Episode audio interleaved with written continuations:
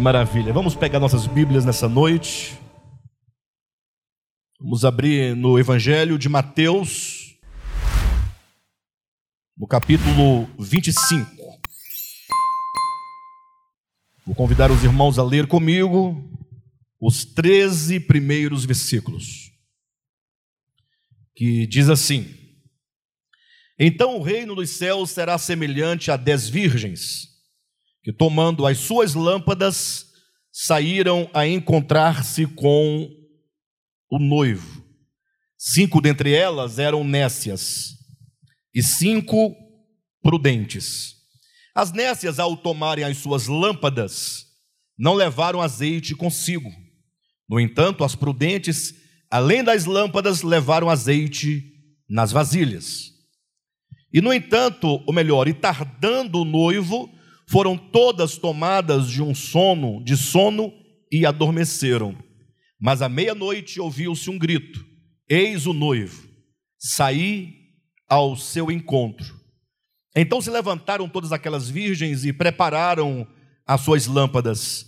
E as nécias disseram às prudentes: Dai-nos do vosso azeite, porque as nossas lâmpadas estão estão se apagando. Mas as prudentes responderam: Não, para que não nos falte a nós e a vós outras. E diante aos que o vendem e comprai-o. E saindo elas para comprar, chegou o noivo. E as que estavam apercebidas entraram com ele para as bodas, e fechou-se a porta. Mais tarde chegaram as virgens nécias, clamando: Senhor, Senhor, abra-nos a porta. Mas ele respondeu: Em verdade vos digo que não vos conheço. Vigiai, pois, porque não sabeis o dia nem a hora. Diga amém. Queridos, uh, esta é mais uma das parábolas de Jesus que nós queremos essa noite compartilhar com a igreja. Essa mensagem está dentro do que foi proposto quanto à série Uma Palavra Profética à Igreja de Deus a igreja de Cristo destes últimos dias. Palavras que nos chamam a uma reflexão, palavras cujo objetivo é um despertamento, é um reavivamento interior. Lógico, os irmãos sabem que nós não somos pentecostais no sentido histórico da palavra. Nós somos pentecostais no sentido bíblico da palavra, uma vez que o Pentecostes bíblico, Atos capítulo 2, fala sobre o derramamento do Espírito Santo, com vistas a ungir todos os discípulos do Senhor e assim formar desses discípulos, constituí-los o corpo de Cristo. Como que o Espírito Santo descendo para constituir a cada um dos discípulos do Senhor testemunhas para que, cheios do Espírito Santo, é, primeiramente o Espírito descendo como fogo no entendimento, como está em Atos 2, que viram ali línguas, né, labaredas de fogo que desceram sobre a cabeça, sobre o entendimento, sobre o juízo de cada um dos discípulos. E então, quando isso acontece, eles passam ou passaram a falar em outras línguas conforme o Espírito Santo lhes concedia que falasse. O texto de Atos 2 não é o nosso uh, tema da noite, mas vale lembrar que o importante de Atos 2, o cerne que não pode ser jamais perdido, é o fato de que toda aquela multidão que estava presente no dia de Pentecostes, em Atos 2, ouviram a palavra de Deus sendo pregada. Eles exclamaram dizendo: não são todos esses galileus os que estão aí falando? Como é que nós os ouvimos, cada um em sua própria língua, as grandezas de Deus?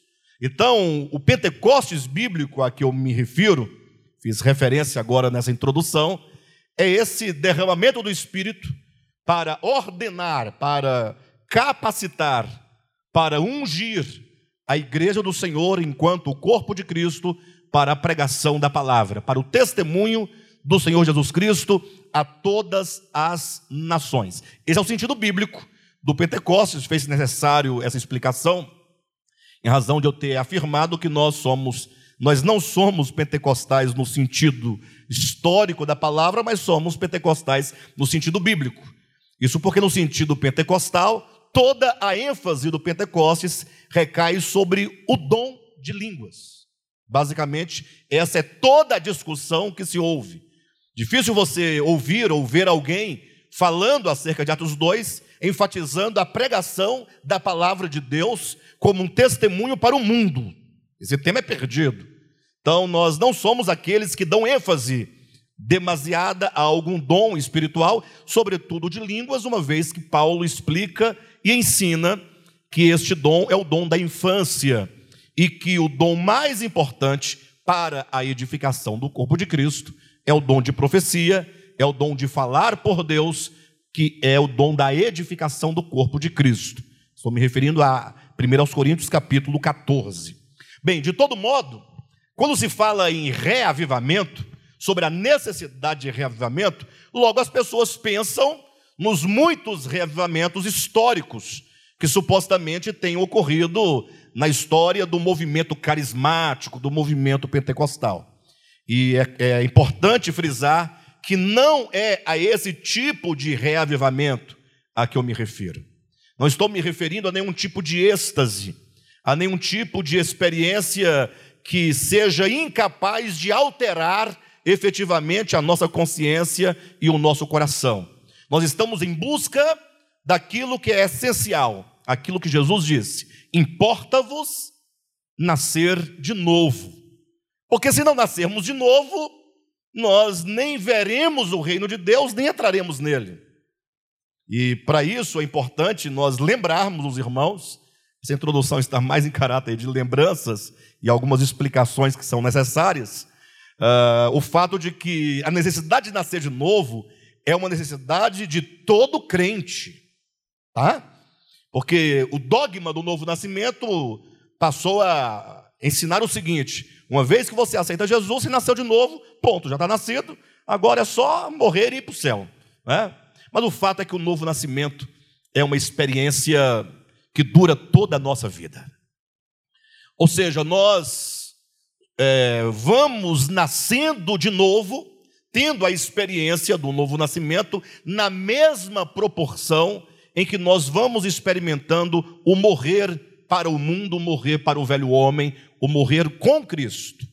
A não ser que algum crente diga: Eu já morri para o ego, já morri para o mundo, já morri para os pecados, já morri para a lei, eu estou plenamente morto, não há em mim nenhum sinal, nenhuma evidência do velho homem, ou seja, você está totalmente tomado, espírito, alma, corpo, coração, consciência, entendimento, mente, vontades de Deus, de modo que você já não precisa mais, nos termos uh, do novo nascimento, de ser curado, de ser transformado, de ser mudado. Ou seja, em outras palavras, você já deve ter chegado àquilo que Paulo diz, a plena estatura de varão perfeito.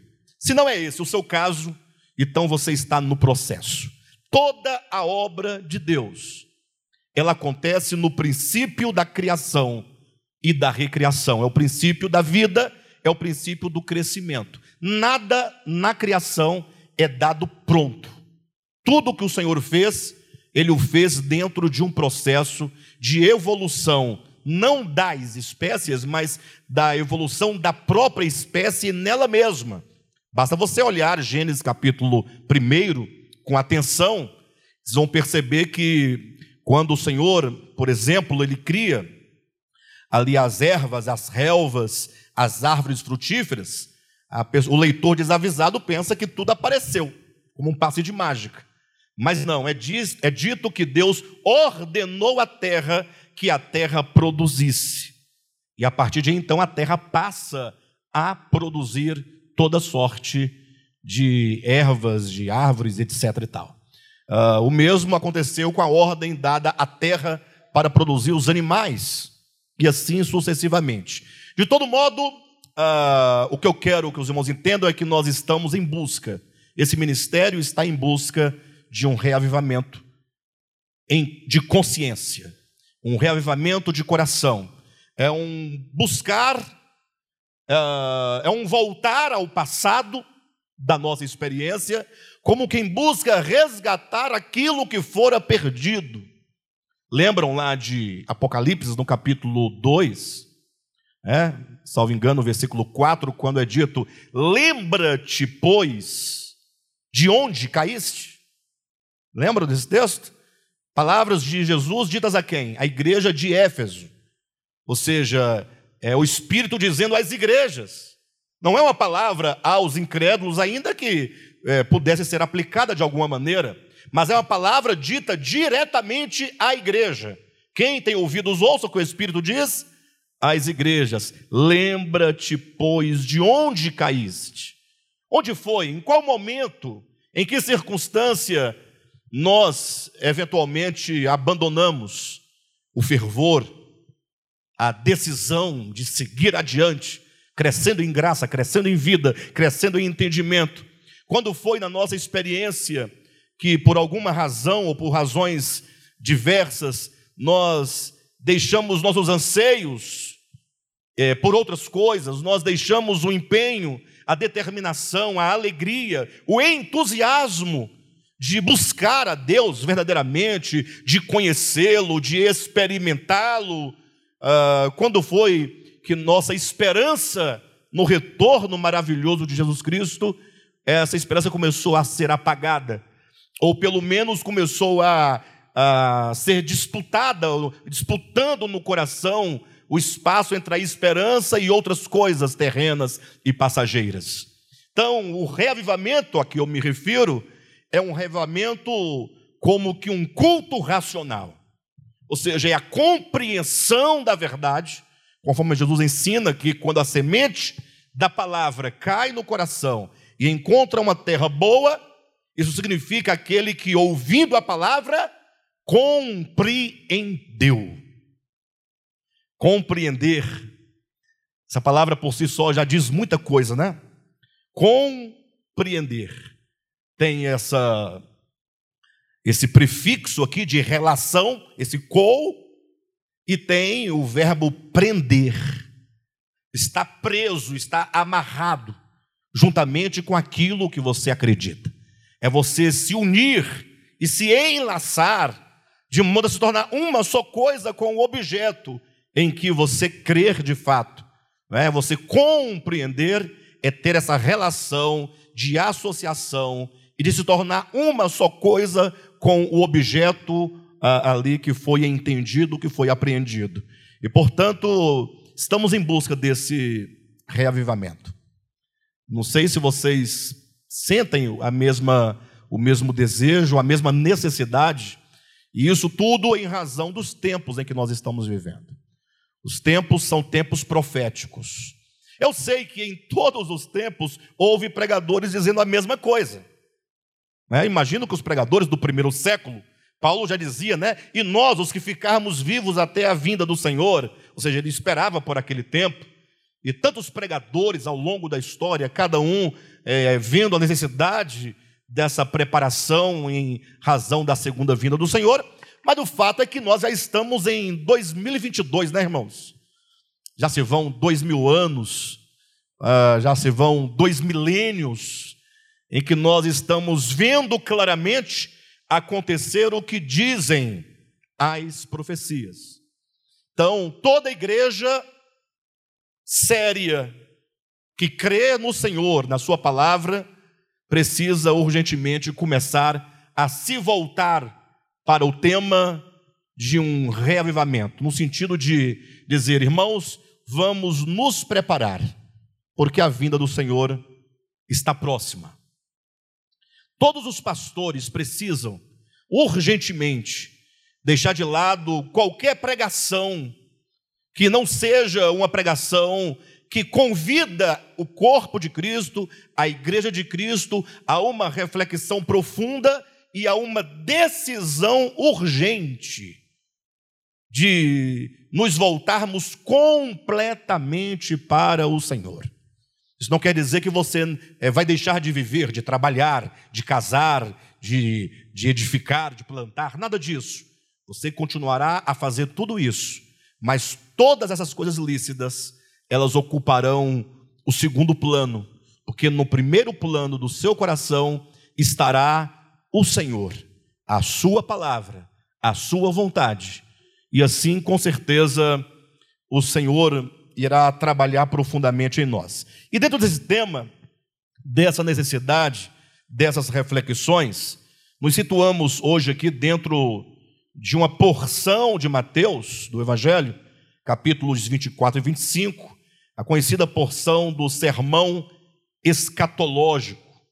Se diz sermão escatológico porque é a, a porção de Mateus, também muito desse, desse, desses dois capítulos se encontram em Marcos, capítulo 13, se encontra em Lucas, capítulo 21, mas em Mateus se encontra, se concentra a maior parte, né? A maior porção desse sermão, em que Jesus, ele fala acerca desses dias finais.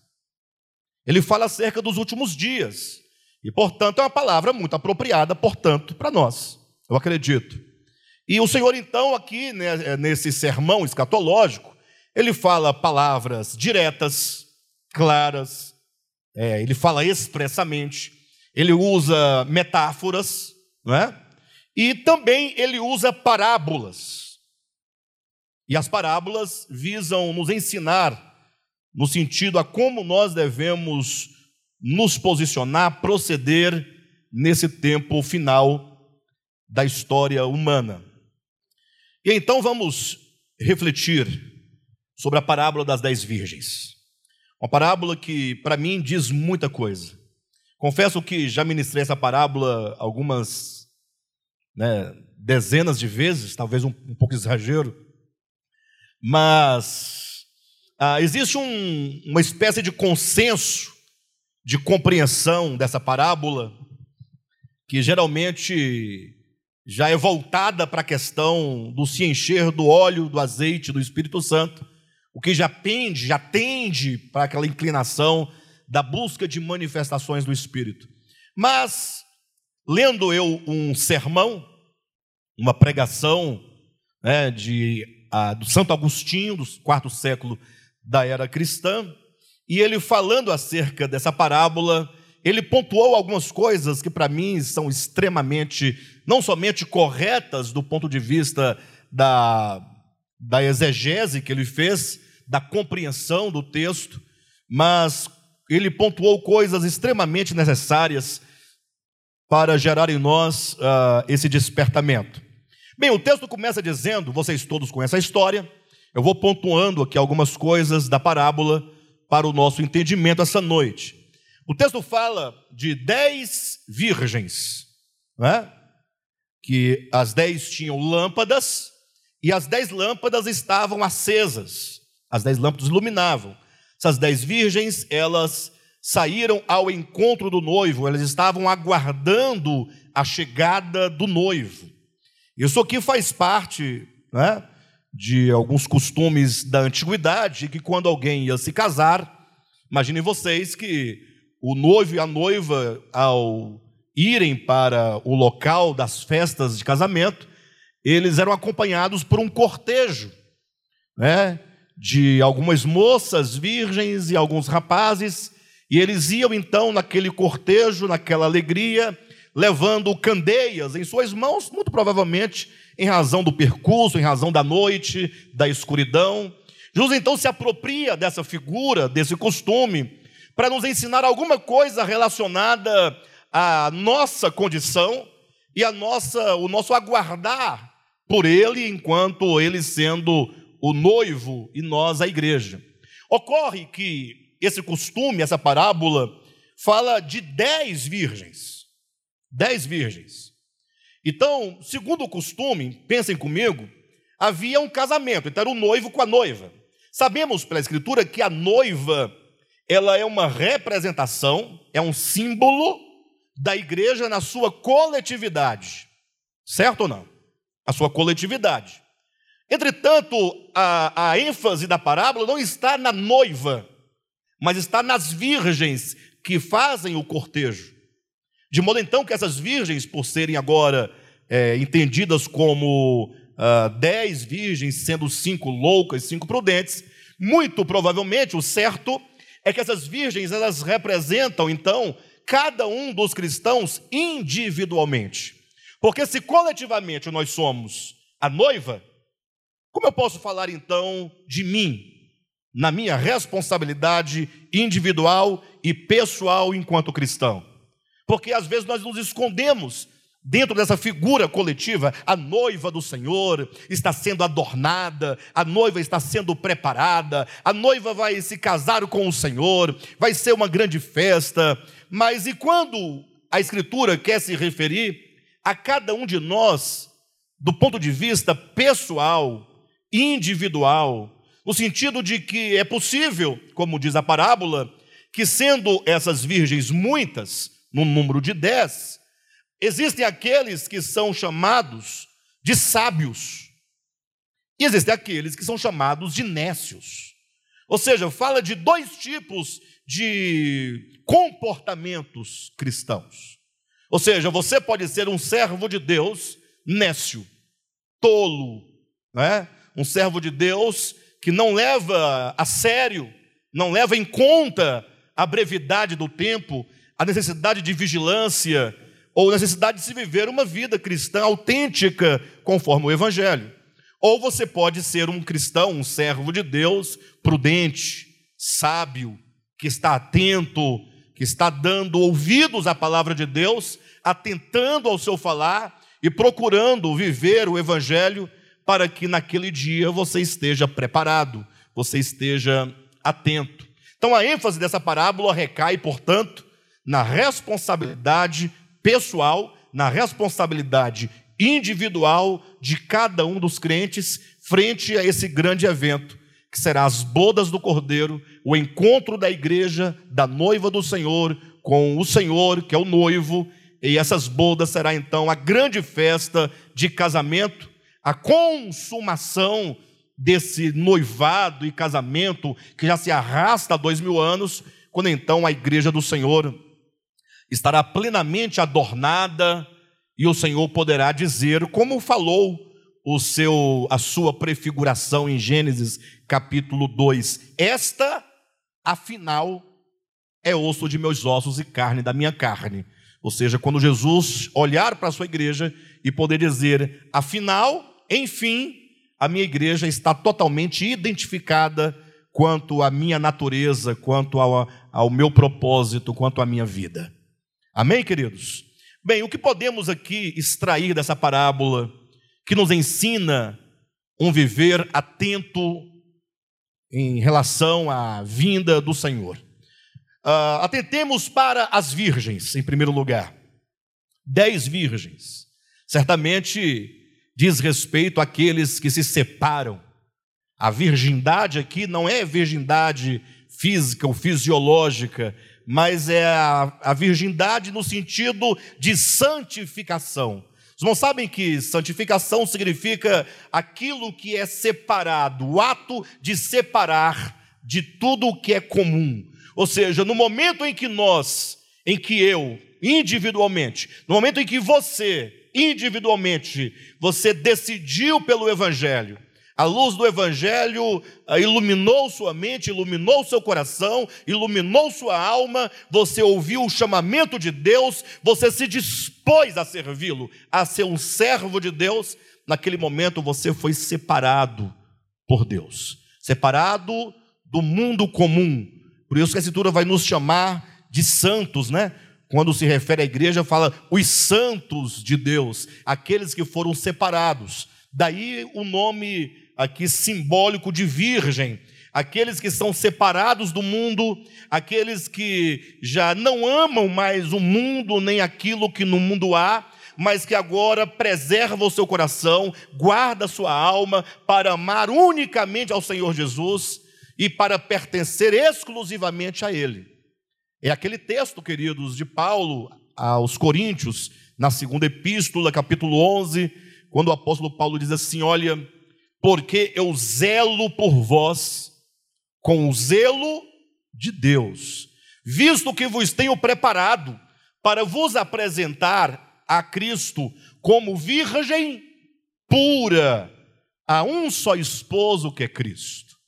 Então, quando fala dessa virgindade como virgem pura, está falando dessa condição espiritual, dessa separação espiritual daquilo que é mundano, daquilo que é perverso, daquilo que é pecaminoso, conforme denuncia o evangelho de Jesus Cristo.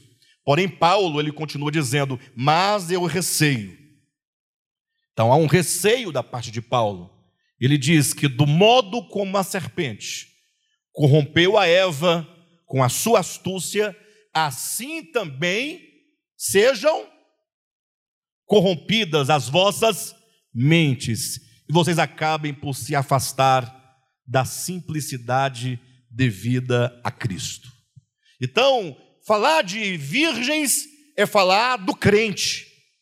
Falar de virgens é falar daquele que foi separado, é daquele que está numa condição, teoricamente falando, os irmãos vão entender por que eu digo teoricamente, nesse caminho de abster-se de toda forma de mal, de toda forma de pecado, né? é um coração puro, separado somente para o Senhor.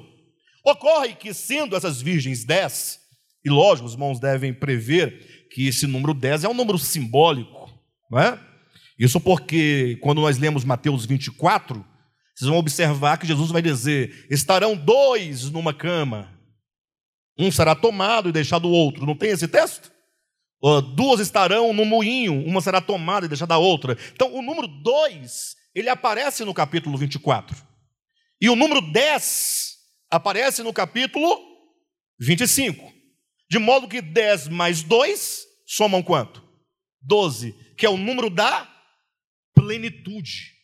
É o número da plenitude. Eu não quero tratar exatamente dessa questão, dessa numerologia profética, mas o fato é que os irmãos vão observar que são dez virgens, porque essas dez, elas adormeceram. Daqui a pouco eu chego lá, eu explico melhor para os irmãos. Ao passo que o dois, no capítulo 24, são aqueles que estão vivos e ativos, trabalhando, né? São aqueles que estão numa cama porque estão casados, aqueles que estão no moinho porque estão trabalhando, ao passo que as dez do lado de cá, no capítulo 25, elas dormiram.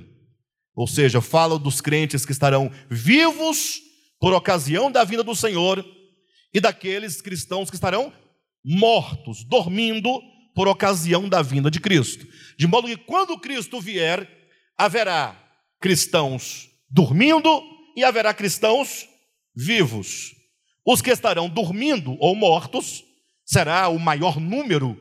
Se você pensar em toda a história da igreja, muito mais morreram cristãos do que os que estão vivos. E ainda muitos cristãos vão de morrer. Por isso, vivos apenas dois, é um número simbólico para dizer de uma menor parte. Mortos ou dormindo, uma maior parte, isso é muito lógico. Mas o mais importante não é que nós estejamos vivos ou mortos, por ocasião da vinda de Jesus. Mas que nós possamos, ao ouvir o clamor, ao ouvir a trombeta, quando o brado soar, eis o noivo, todos nós, ou vivos ou mortos, possamos nos levantar para comparecer diante do noivo. Essa é a grande uh, importância de que nós nos levantemos e estejamos prontos. Mas a parábola das virgens, ela nos apresenta algo interessante, porque eram dez virgens, se são dez, se são virgens e são dez, diz a Escritura que todas eram virgens, todas eram, portanto, separadas. Interessante que todas elas também traziam lâmpadas, e que todas as lâmpadas estavam acesas. Bem, o texto diz que eram dez virgens, sim ou não? Que as dez tinham lâmpadas, está claro no texto. E afirmar que as dez lâmpadas resplandeciam, também está no texto quando ah, o brado, né, o chamamento para se encontrar com o noivo acontece, diz que as virgens levantando-se, disse que as virgens nécias disseram às virgens sábias: Dá-nos do vosso azeite, porque as nossas lâmpadas estão se apagando. Ora, se estão se apagando, é porque estavam o quê?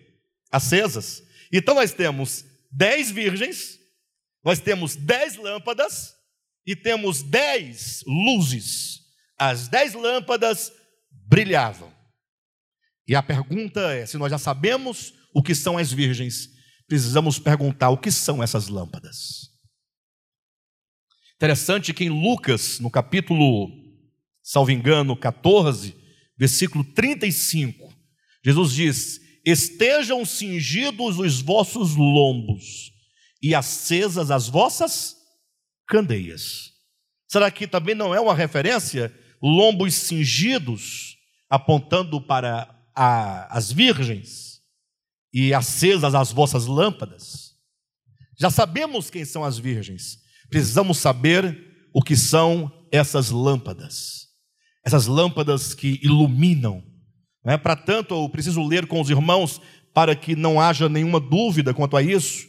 Mateus capítulo 5, versículos 14, 15 e 16, que dizem assim: Vós sois a luz do mundo. Não se pode esconder a cidade edificada sobre um monte, e nem se acende uma candeia para colocá-la debaixo do alqueire, mas no velador, e alumia a todos os que se encontram na casa. Primeiro nós temos o que? Uma declaração, uma verdade, uma assertiva. Vós sois a luz do mundo. Essa é a primeira verdade. Ou seja, nós cristãos, olha que grande responsabilidade. Em lembrar que o próprio Jesus, falando acerca de si mesmo, ele diz: Eu sou a luz do mundo. Quando ele diz aos seus discípulos: Vocês são a luz do mundo.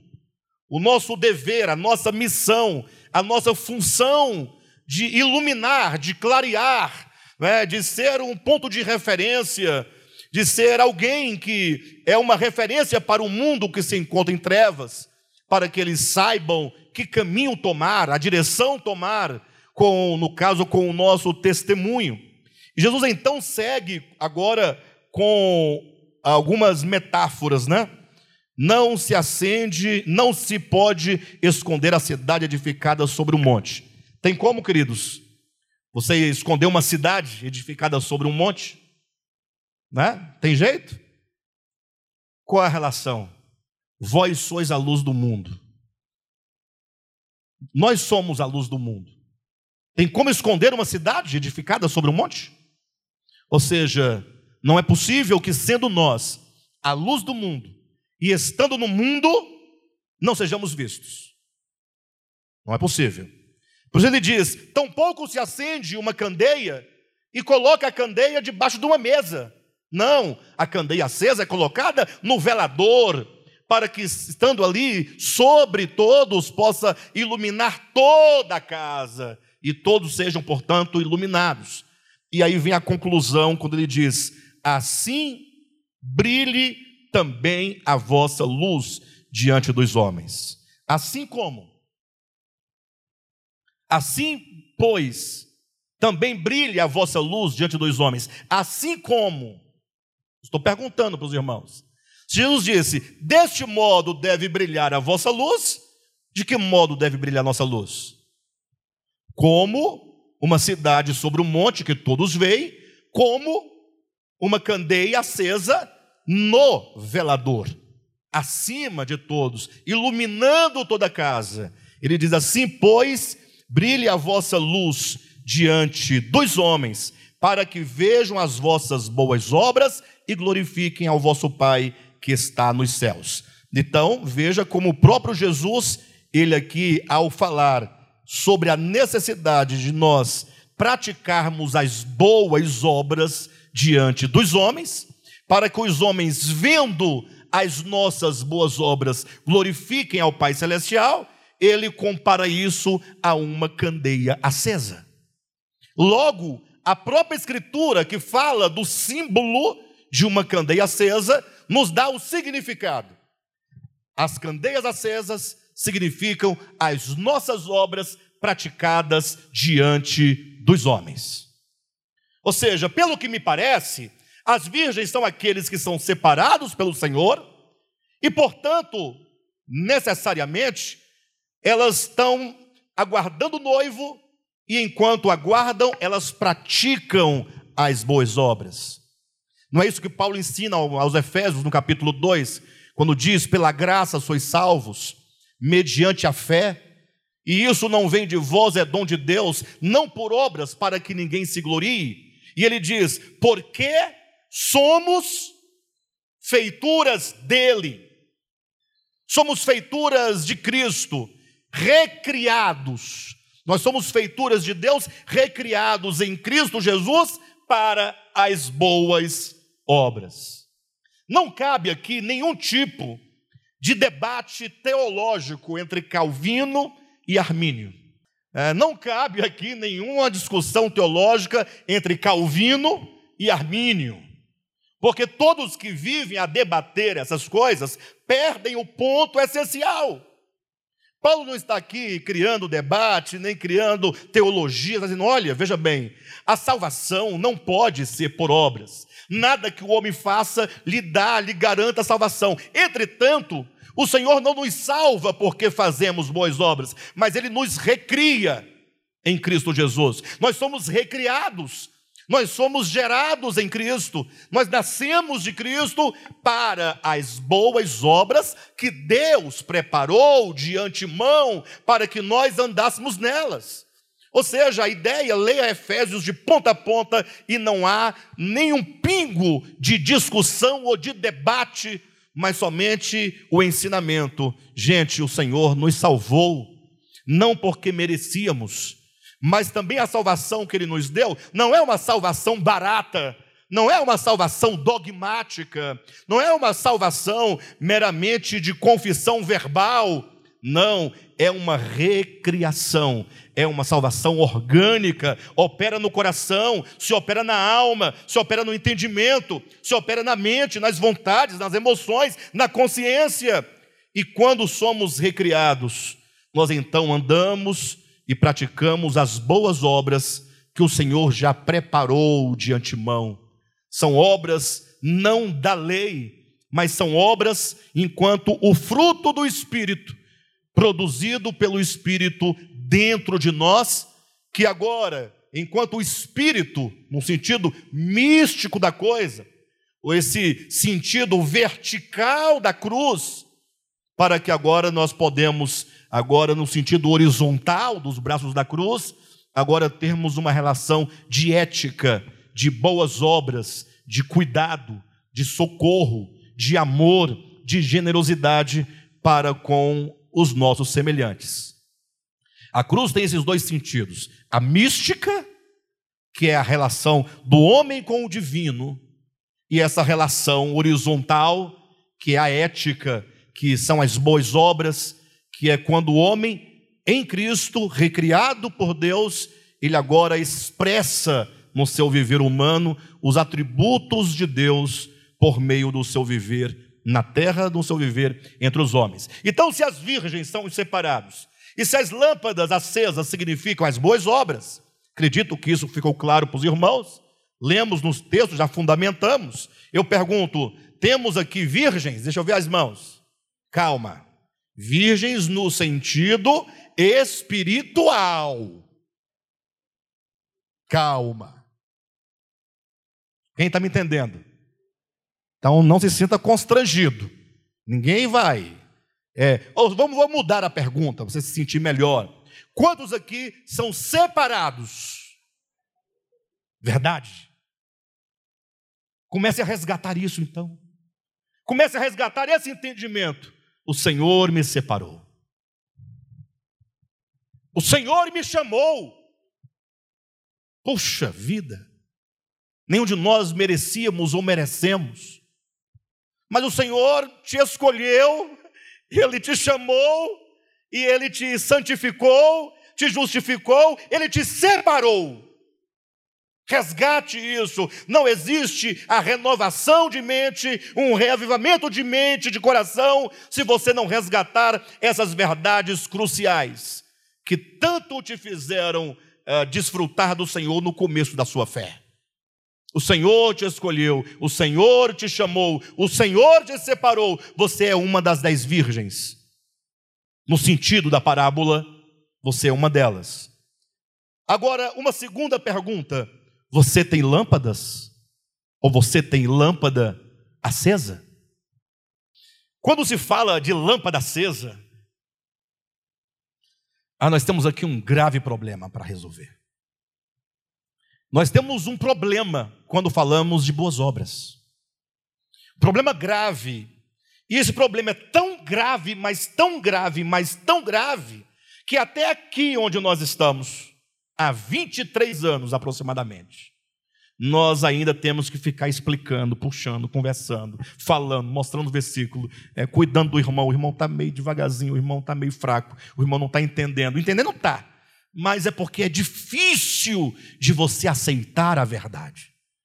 Porque fácil é a mentira. Ah, a mentira ela tem um poder de sedução tremendo, porque a natureza da mentira está de acordo com a natureza é, da nossa psique longe de Deus.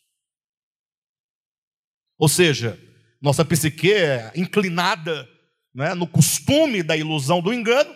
Quando vem qualquer engano, há uma identificação muito rápida. Mas vamos lá, quando falamos de boas obras, Poxa vida, mentiram para nós. Mentiram por muitos anos.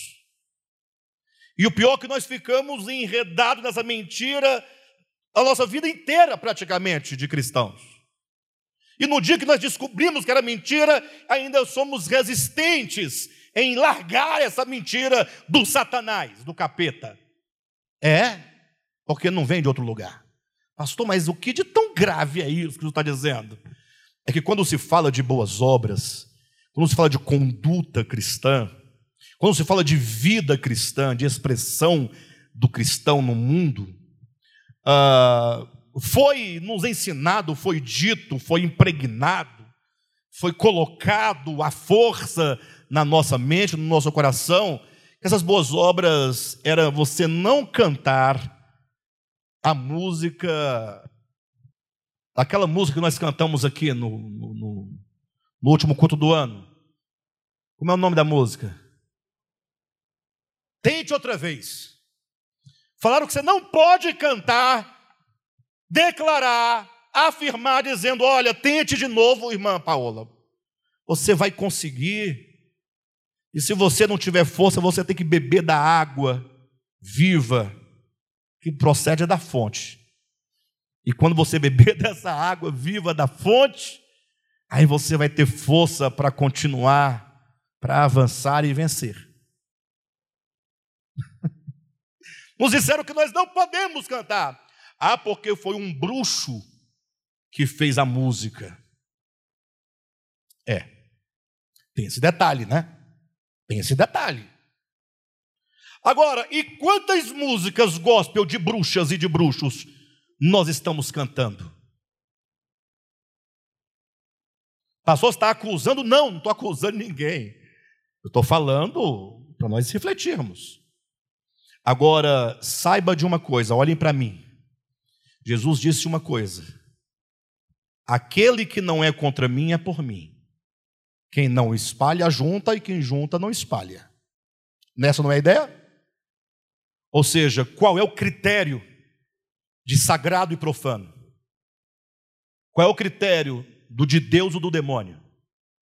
O demônio nunca vai dizer para você: beba da água vida, da água viva que procede da fonte, e você vai conseguir vencer. Não ah, pastor, você deve estar muito enganado, porque tem gente por aí que fala coisa bonita, mas é do capeta. Este é o grande problema dos nossos juízos. Porque disseram para você que só você e mais seis pessoas no mundo inteiro são de Deus. Só você e mais no máximo 14 pessoas são salvas. E você, o pior de tudo é que acreditou sabendo quem você é de verdade. Porque Jesus ainda te quer e te salva, mas, é, mas Ele não está enganado com você. Saiba disso. De uma. O fato é que o critério que nós temos que assumir é de canonicidade, é aquele que Lutero, muito sabiamente, uma das poucas coisas boas que ele deixou foi quando ele disse: Você quer saber o que é canônico e o que não é canônico? Talvez seja a primeira versão da frase Jesus é a chave hermenêutica. Você quer saber o que é canônico e o que não é? Você quer saber o que é lixo e o que é a verdade? Ele disse: se é Cristo, é a verdade. Se não é Cristo, não é a verdade. Tem muitas músicas seculares que eu não canto, porque é profana. Tem outras que eu canto, porque fala da vida, do amor, das coisas boas. E tem muita música de crente que eu não canto. E aqui é proibido cantar. Não é, pastor Josué? Quem vai proibir? Pastor Josué.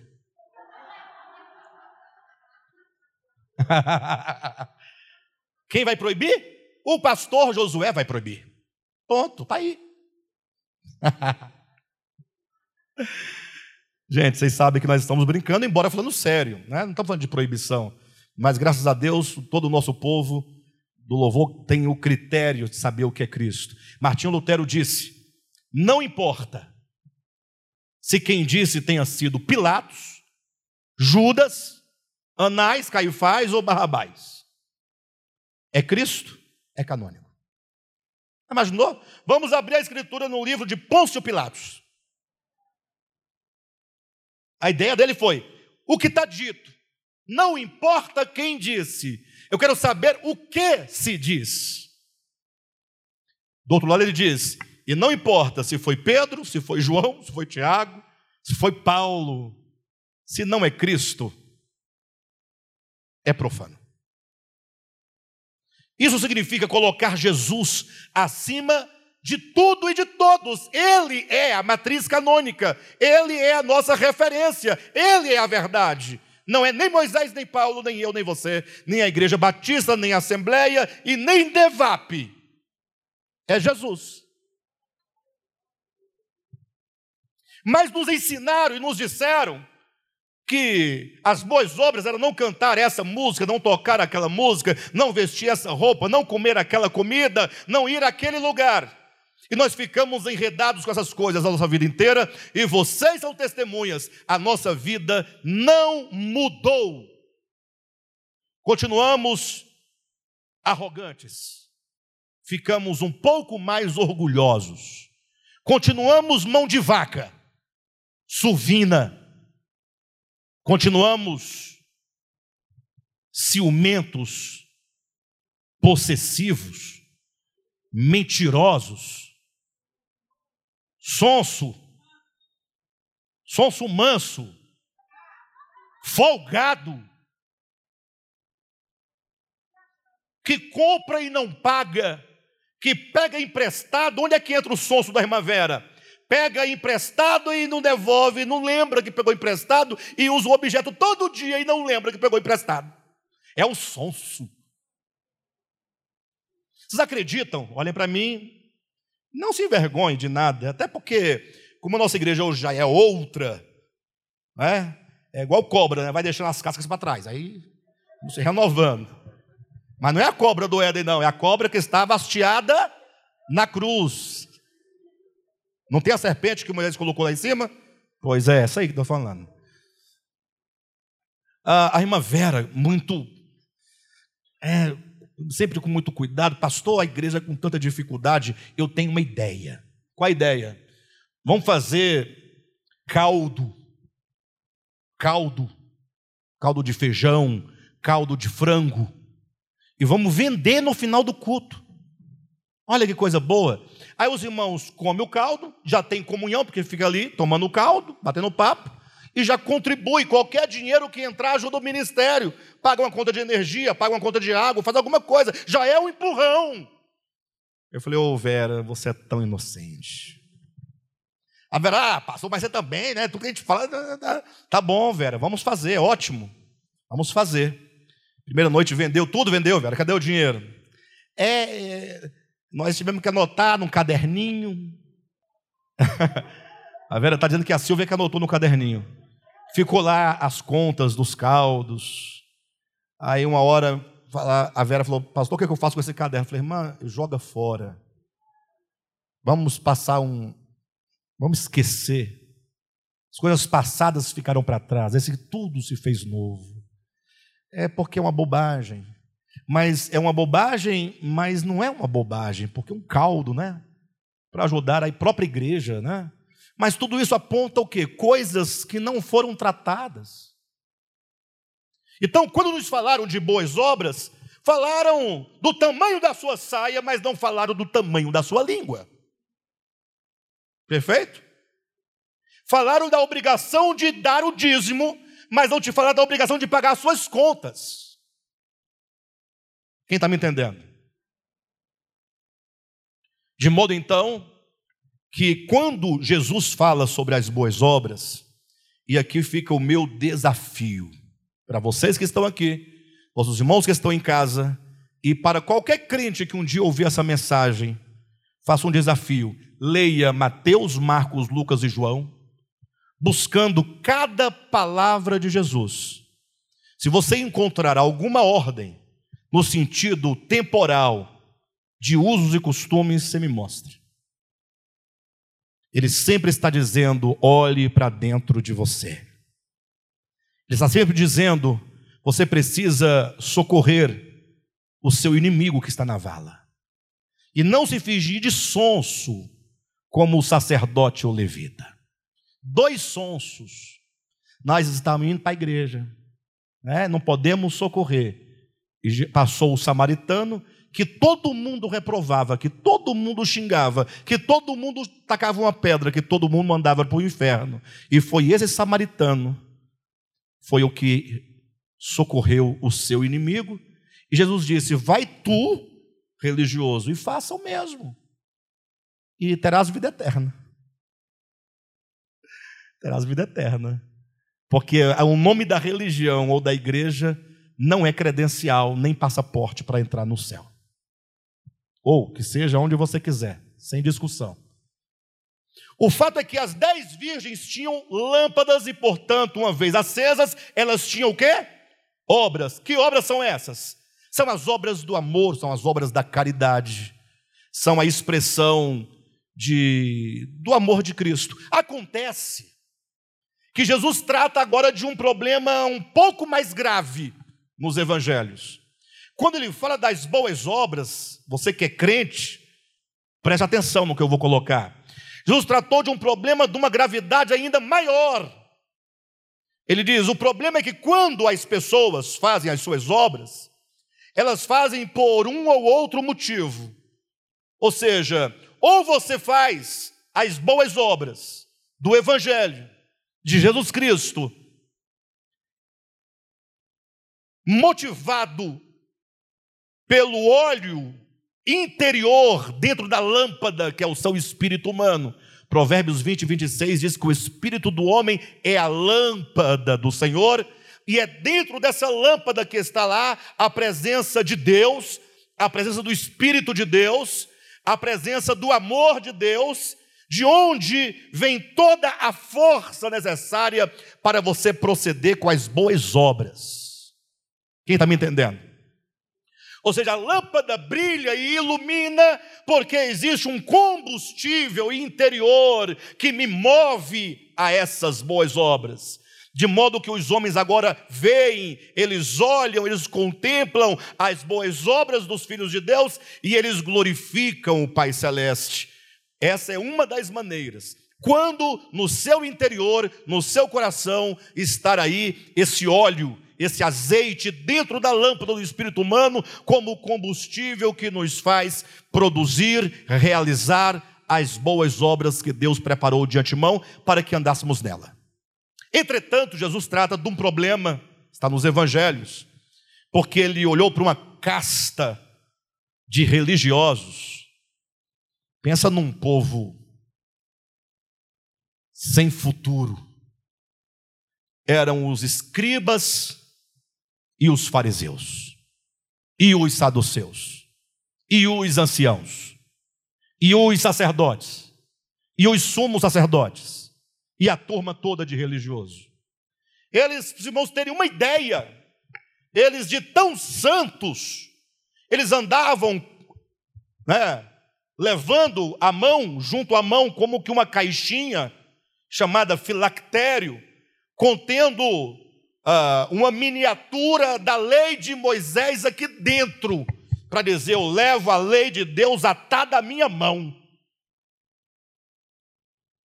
Colocavam os dez mandamentos escritos num papelzinho na touca, dentro da touca, na testa, para dizer: Eu levo a lei de Deus do meu entendimento.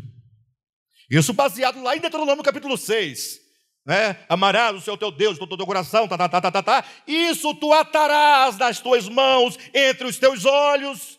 Aí eles entenderam que era na mão e na testa. Como até hoje os cristãos pensam sempre nessas coisas muito fáceis de serem forjadas. Não, Jesus está dizendo essa verdade de Deus como Senhor e você amá-lo acima de tudo como frontal entre os teus olhos, é no teu juízo, é no teu entendimento, é na tua alma, aqui dentro, te constituindo. E nas mãos são as boas obras que você realiza, e não a caixinha, como se fosse um relógio. Malandragem, muita malandragem. Os vestidos cobrindo os pés Alguns sumos sacerdotes com uma mitra na cabeça, com uma plaquinha escrito: Santidade ao Senhor. Vivia orando 24 horas nas praças. Quando dava uma trégua de orar na praça com as mãos para cima, corria para as casas das viúvas para levar o pouco que a viúva tinha. Olha, eu vou orar, mas tem que deixar a oferta. Será que o nosso, será que o mundo mudou? Perguntei para vocês: será que mudou a história? Eu vou orar, a senhora é viúva, vim aqui fazer o favor. Entrar na casa de uma viúva já não é coisa boa, mas tudo bem, vamos lá.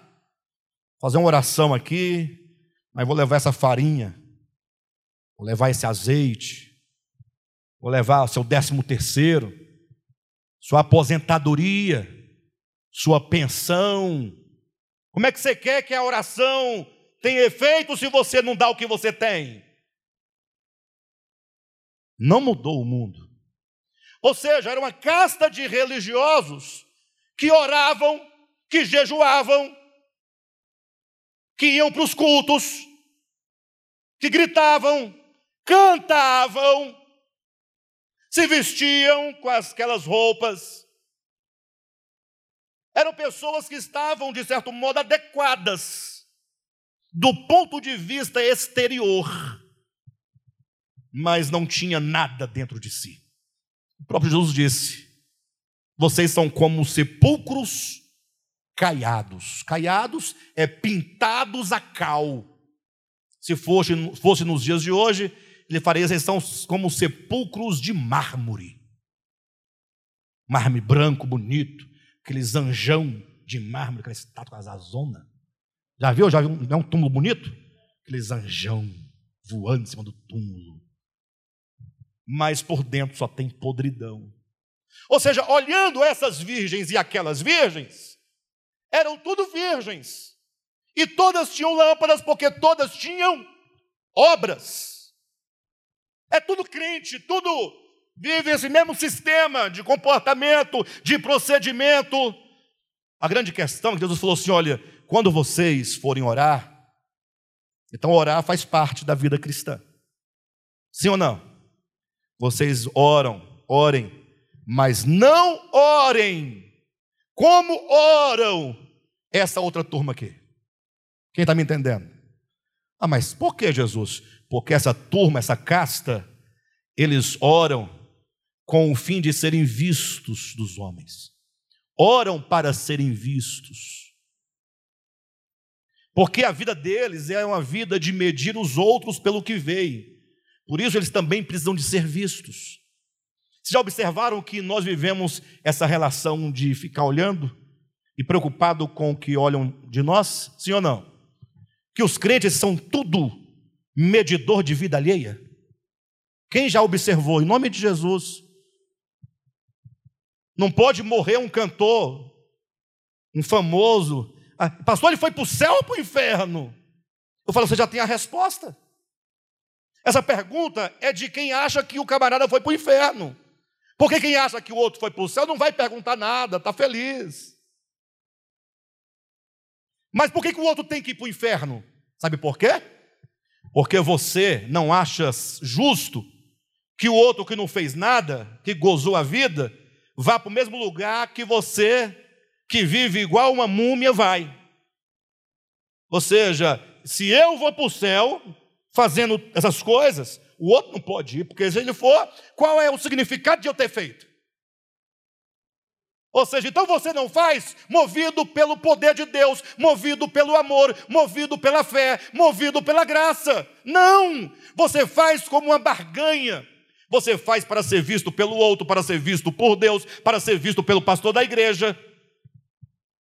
O fato é, existem obras que se manifestam como o que move o indivíduo a praticar essa ou aquela obra não é o azeite no interior da vasilha.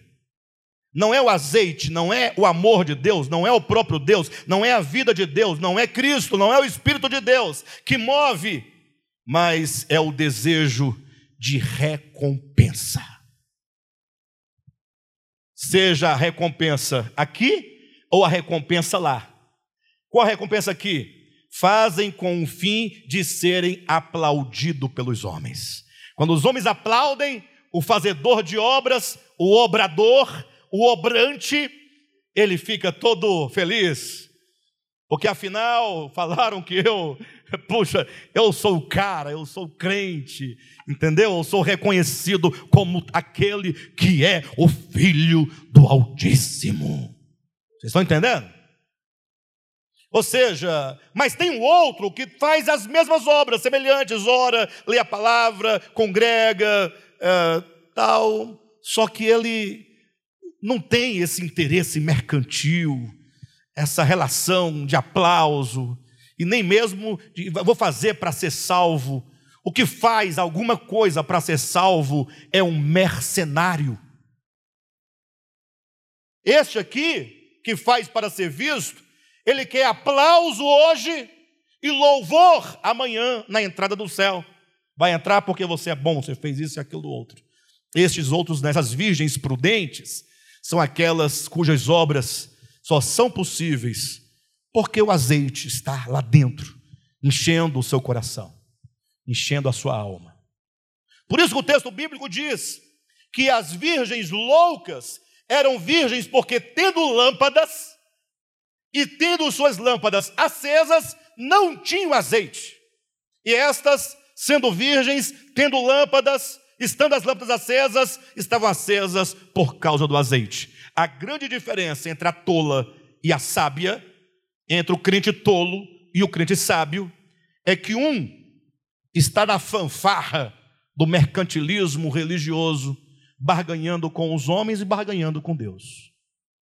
E o outro, as virgens prudentes, são crentes sinceros, voltam-se para dentro de si, querem apenas viver a vida com Deus estão preocupadas de o quanto de Deus tem sido acrescentado a cada dia na sua vida. De modo então que o texto continua dizendo que chegará o momento em que a voz soará dizendo: Eis o noivo. Oh, que momento complicado para alguns, para todos, eu penso, porque até a virgem prudente diante do juízo não confia em si mesma. Não está ali baseada em nada, ela está ali diante do Senhor, somente diante do Senhor. Todos poderiam condenar Nietzsche. Friedrich Nietzsche tem tudo para ser um maldito, um perverso, um canalha, um filho de Raabe. Né? Mas quem já leu a oração de Nietzsche antes da sua morte? Nunca leram? Leiam. Vou fazer depois um vídeo com a oração de Nietzsche. Coloca lá no nosso canal. Só vai assistir e ver quem for lá no canal. Viu, Josué? Mas eu sou tão tonto que na próxima mensagem que eu tiver, eu já estou trazendo, já estou lendo, já estou falando. Mas não é tonto, não, é porque tudo que é de Deus é para ser distribuído. Não é? Sem barganha, sem nada. É ser dado. Nietzsche, ele fala, antes de morrer, oração ao Deus desconhecido. Não tem o altar ao Deus desconhecido? Lá de Atos 17. A oração dele é a oração ao Deus desconhecido, ao Deus que ele não conhecia. Ele dizia: A ti eu ergo as minhas mãos, a ti o Deus de quem eu fujo. Eu não vou recordar com precisão a oração, mas a oração de alguém que está falando: Eu preciso da tua misericórdia.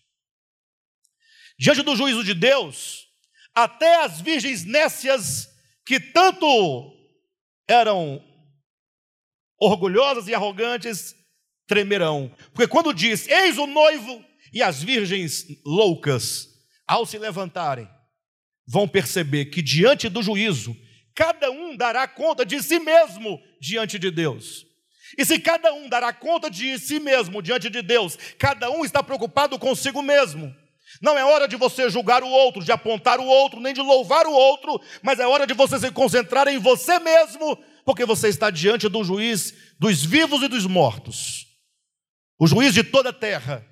Mas as virgens loucas, quando estiverem naquele grande dia, que elas se levantarem e que ela procurar alguém para aplaudir as suas obras, os seus feitos, e não tiver mais nenhum aplauso, é dito simbolicamente: as nossas lâmpadas estão se apagando, porque o que fazia a luz encandecer eram os aplausos.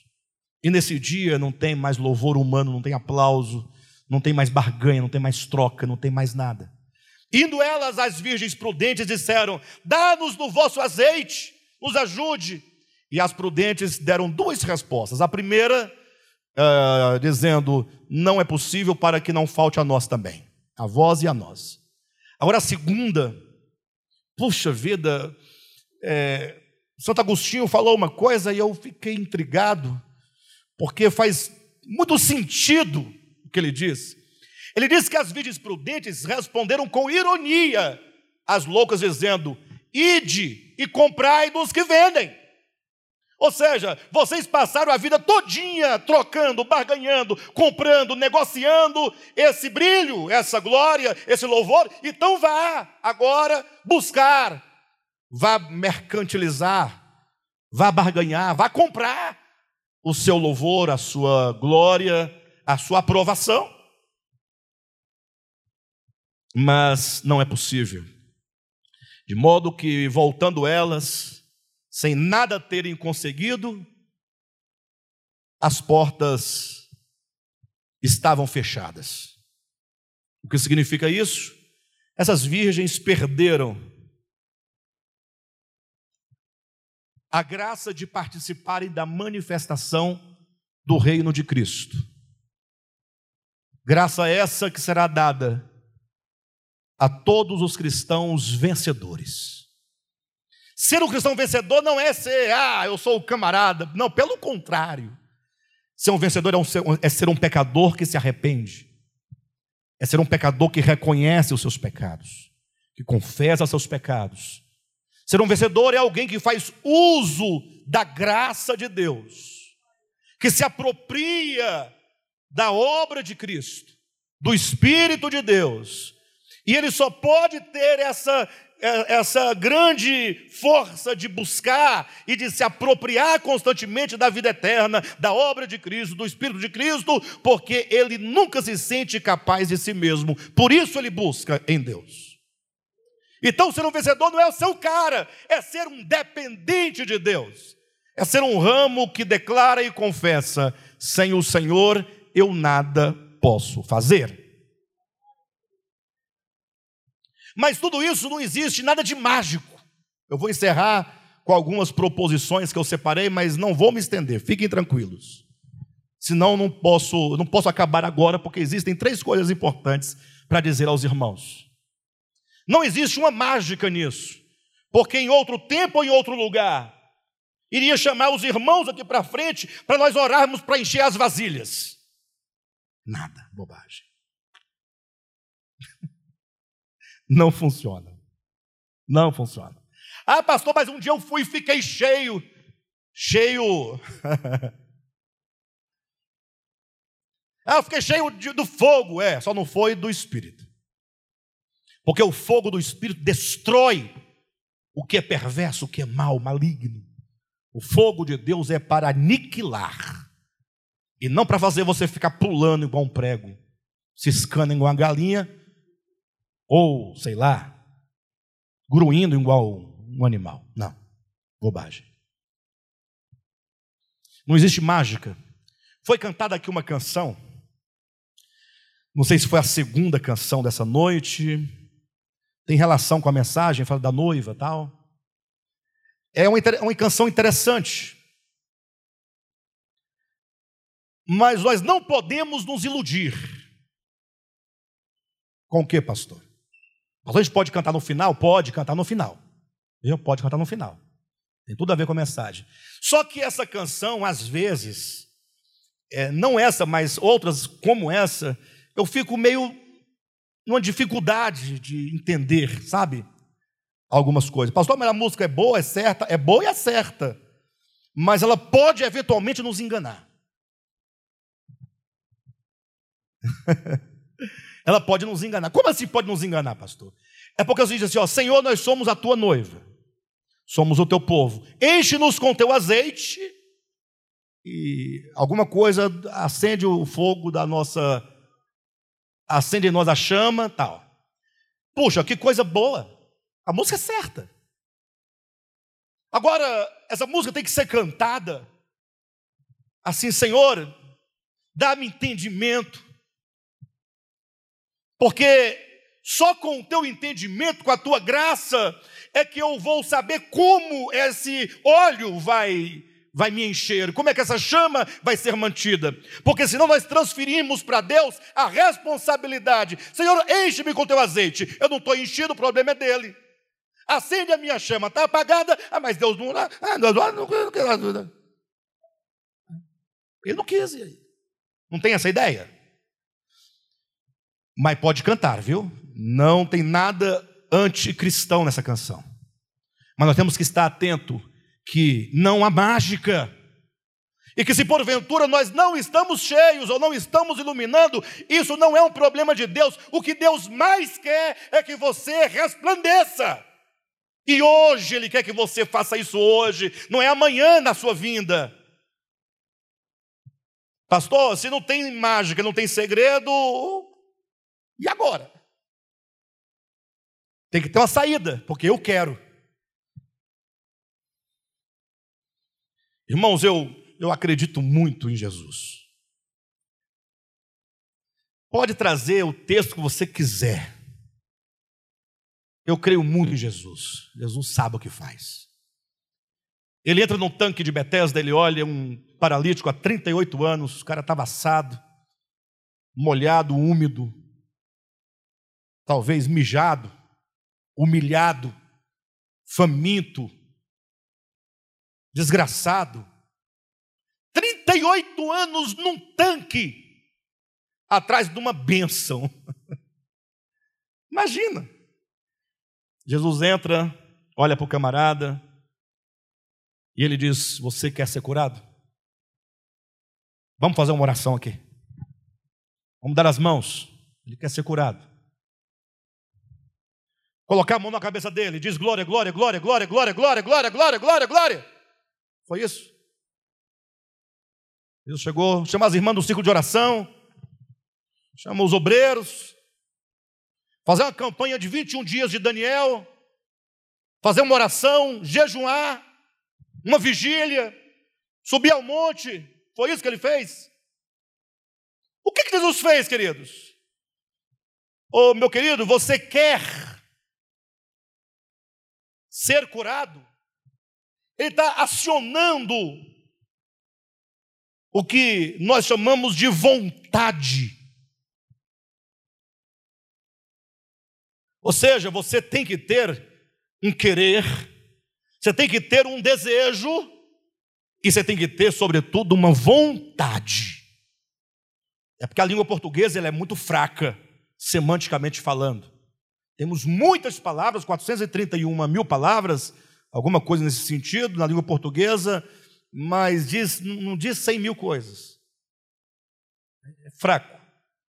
As línguas mais ricas, como grego, hebraico, alemão, francês, alemão, né? São línguas mais fortes. Você vai encontrar tratados, camalhaço de 5 mil páginas, só para falar sobre vontade. Imagine. Porque vontade é uma decisão. É uma decisão. Queres ser curado, o cara, ah, mas é porque ninguém ajuda a gente, né, Silvia, como fala? Não tem ninguém para empurrar a gente quando a água é movida tal. Quando eu vou olhar, já tem 50 que desceram antes de mim, não tem jeito. Jesus disse, meu querido, se você quer ser curado, tome uma decisão. E da decisão, transforme a decisão numa ação. Levanta-te e anda. Ou seja, se esse olho interior das boas obras, que não pode ser outra coisa senão o amor de Deus. Lembra que Paulo disse: você pode fazer todas as obras do mundo. Estou resumindo nessa frase. Se não tiver amor, é como as virgens loucas. Essa é a ideia. A paráfrase é essa. Entenderam? Então tudo que nós fazemos tem que ter como fonte o quê? O amor. Esse azeite é o amor. Pastor, mas como é que eu faço para amar? Eu tenho dificuldade de amar. Não espere que você um dia acorde apaixonado pelo seu inimigo. Não vai acontecer. Acordar, pai, que saudade do meu inimigo, vontade de abraçar, de beijar, de almoçar junto. Aquela pessoa que dá facada nas minhas costas, me corta com estilete, toca fogo nas minhas roupas, me xinga de palhaço, me humilha, fala mal de mim, da minha família. Queria tanto morar na casa dele. Isso nunca vai acontecer. Mas, se você decidir amar como decisão proveniente de uma visão, você vai amá-lo. Amar enquanto uma decisão. Lógico que para isso você vai ter que superar algumas coisas, que eu vou falar agora. Por isso que o amor é um mandamento. Já imaginou você chegar para uma pessoa, apaixone-se pelo outro? Tem jeito? Nós confundimos amor com paixão. Fique louco, fique gamado no, no inimigo. Não tem jeito. Agora há um mandamento: ame o teu próximo, ame o teu inimigo. Se é mandamento, vai partir da sua vontade. E a sua vontade vai ser alimentada pelo poder de Cristo. Para você poder amar, ter esse azeite que produzirá as boas obras, primeiro, primeira coisa, olhe para mim, você terá que se livrar do falso evangelho de acusação e condenação. O que tem a ver, pastor? Você vai saber, eu estou desenvolvendo. Primeira coisa, enquanto você não for liberto, essa é a palavra, do falso evangelho de acusação e de condenação, você não poderá amar ninguém. Porque era o ministério da lei, da antiga aliança de Moisés, que já caducou, é obsoleto, já não existe, já se apagou, é que era o ministério da morte e da condenação. Mas o que fizeram com o Evangelho de Cristo? Usam o Evangelho de Cristo para medir as pessoas, para julgar as pessoas para condenar as pessoas. Nós olhamos para as pessoas e logo nós sabemos quem é salvo e quem é perdido. Mas qual é a medida que nós usamos? Nós mesmos. Porque você está salvo, o outro está perdido. Então, se você está salvo, o outro está perdido, a diferença está entre o que você faz e o que ele não faz. Então, o falso evangelho da condenação e da acusação é que fabrica crentes orgulhosos, presunçosos e acusadores uns dos outros. que usa o amor de Deus como medida para dizer que é esse amor que vai te matar. Que é esse amor que vai acender o fogo do inferno para queimar o seu pé.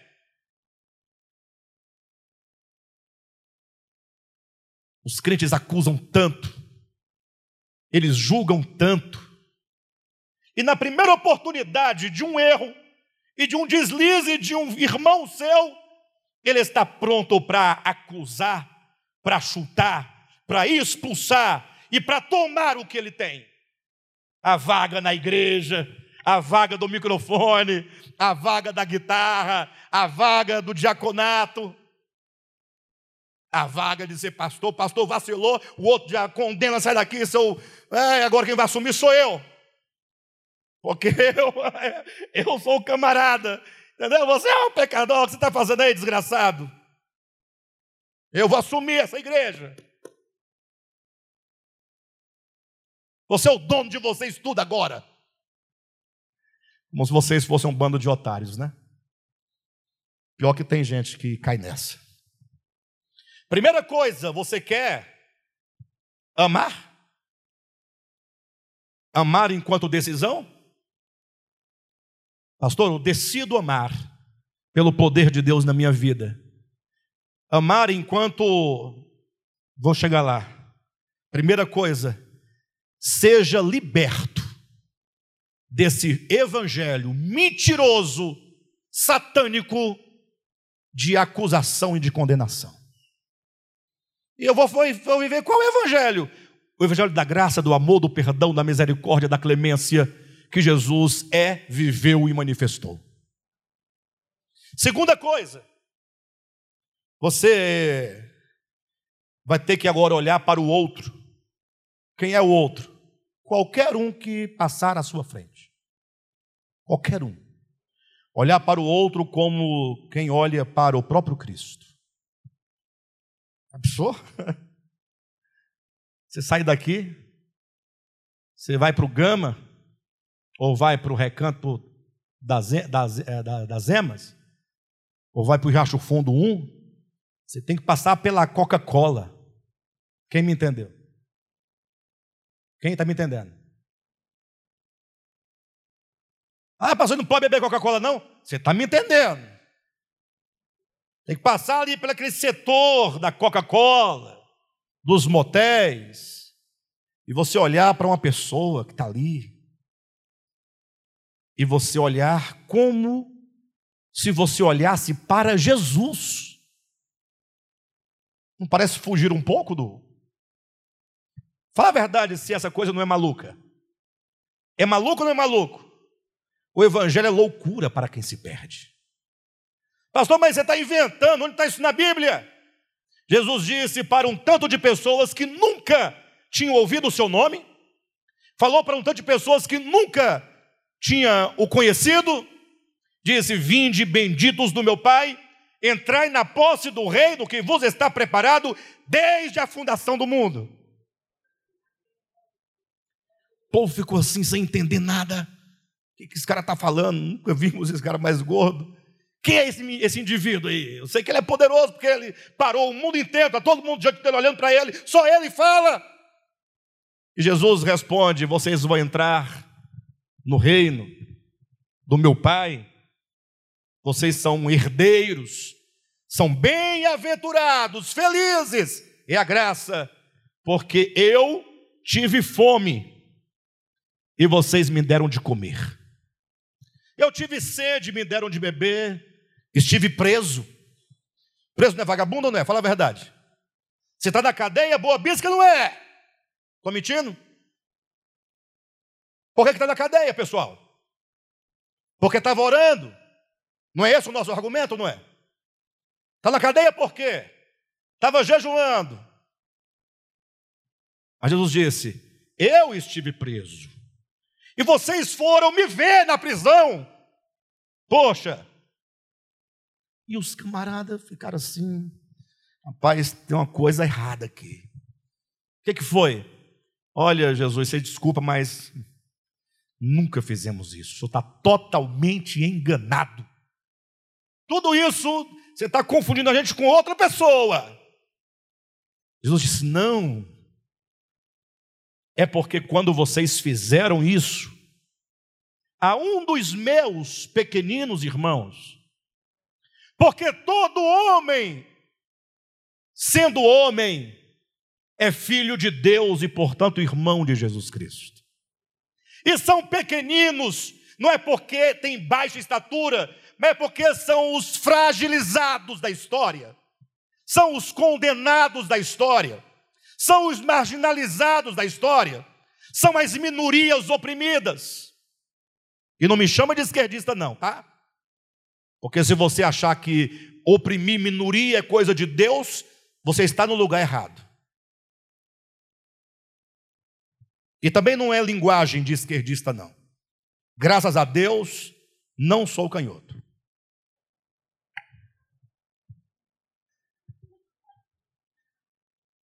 Eu escrevo com a direita, mas não sou direitista, tá? Quem achou legal aí? Você é o quê? Você é do centrão, pastor do centrão? Eu sou um cidadão do reino de Deus, que estou me esforçando para de alguma maneira iluminar alguém. Só isso. Quando vocês fizeram isso a um dos meus pequeninos irmãos, fizeram a mim. Outras palavras, olhem para as pessoas e você verá a mim, diz Jesus. Socorra as pessoas indistintamente, estará socorrendo a mim. Ou seja, você só pode amar o outro se você não olhar com as suas medidas do falso evangelho de acusação, de perturbação, de mentira, de orgulho e olhar as pessoas com o olhar de Cristo, como quem olha para o próprio Cristo. Mas isso não é possível de ser feito se você não fizer a terceira coisa, que é tratar com a justiça própria, com seu alto senso de justiça, de você achar e se considerar que você é o camarada, que você é puro, que você é santo, que você é melhor que você tem o direito, que você tem acesso, porque você faz isso ou aquilo outro. O azeite na lâmpada é o amor de Deus. Sem amor, qualquer obra que você fizer é como símbolo que retine. É como o gongo que soa. É como bater a tampa da panela contra a panela só agride os ouvidos. E esse amor, portanto, não é uma paixão, esse amor é uma decisão. Amai ao seu próximo como a ti mesmo. É um mandamento. Quando você decide amar, o Cristo que habita você é a capacidade de você olhar para os seus inimigos e respeitá-los como filhos de Deus, como alguém que erra, mas que é carente da graça e da misericórdia de Deus. De modo que você só consegue isso vencendo o falso evangelho da acusação, condenação, olhando para o outro como quem olha para Cristo e tratando com o alto senso de justiça própria, que é perversa e maligna, Lembrando do que diz Paulo, que por ocasião da vinda do Senhor, ele diz: e ser encontrado nele sem justiça própria, mas tão somente a justiça que procede de Deus mediante a fé. Diga amém. Glória a Deus.